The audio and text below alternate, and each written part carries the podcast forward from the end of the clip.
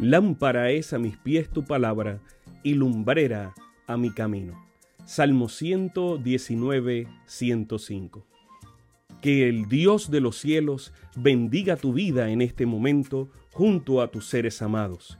Bienvenidos a un espacio de inspiración bíblica donde su corazón será lleno de esperanza. Como un regalo de la Iglesia Adventista del Séptimo Día de King, Texas, compartimos la lectura devocional para adultos correspondiente a este bendecido día. Pablo, reavivado por una pasión. Autor, Pastor Bruno Razo. Que Dios te colme de misericordias en este preciso instante. Oremos. Amante Padre, que en este momento tu palabra trascienda al corazón de quien la escucha, sea sembrada y dé fruto para la vida eterna. En el nombre de Jesús. Amén.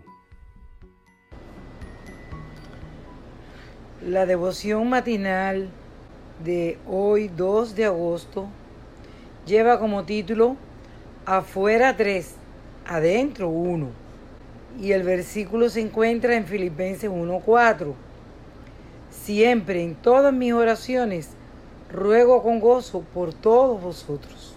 Pablo escribió Filipenses en el año 62 de Cristo, cuando estaba como prisionero en Roma.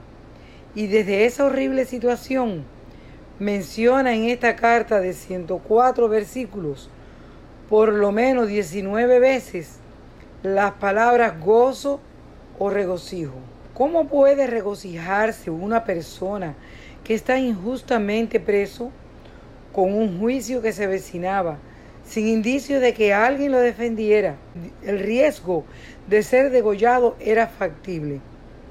Si bien tenía cierta comodidad por estar preso en una casa alquilada, era una comodidad relativa pues al mismo tiempo estaba sujetado por cadenas a un soldado. Sin embargo, a pesar del peligro y la incomodidad, Pablo sobreabundaba en gozo. ¿Qué motivos tenía para tener gozo? La respuesta es la palabra sentir, que Pablo usa unas ocho veces y también otras seis palabras distintas que indican el uso de la mente ciencia, conocimiento, ánimo, estimar, pensamiento y pensar. El gozo entonces es lo que se siente, lo que se piensa y cómo se reacciona frente a la vida. No es autoayuda que se convence de que todo va a salir bien. No. Pablo muestra que quien tiene plenamente a Cristo tiene un sentir, un pensar, una actitud y una respuesta diferentes, que no depende de las circunstancias para sentirse bien. Por eso en la Biblia el regocijo es contentamiento, satisfacción, alegría, paz, serenidad, fe y esperanza. El gozo puro es el gozo en Dios como su fuente y objeto. Dios es el Dios del gozo y el gozo del Señor es fortaleza porque en su presencia hay plenitud de gozo. Salmo 16:11. El gozo es un don divino. Es la respuesta del alma al Evangelio y es un fruto del Espíritu. Gálatas 5:22. Como don de Dios, el mundo no conoce el gozo. Por eso el creyente puede regocijarse aún en aflicciones y sufrimiento como dijo D. M. Edwards, el gozo no es alegría sin oscuridad, sino la victoria de la fe. A un creyente que se lo veía siempre gozoso le preguntaron qué razón tendría para estar así y él respondió, afuera tres, adentro uno. ¿Cómo lo explicaba?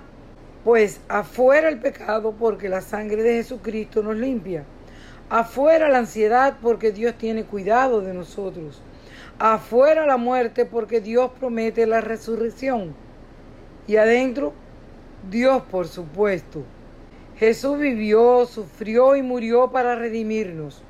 se hizo varón de dolores para que nosotros fuésemos hechos participantes del gozo eterno. El camino a Cristo, página 13. Tengan un bendecido día. Sabemos que esta lectura ha bendecido su vida. Compártala, compártala con alguien más e invítele a suscribirse en nuestro canal para mayor bendición. Puede también visitar nuestro sitio web. Que el Señor de los cielos te dé esperanza para este día y sus ángeles le acompañen.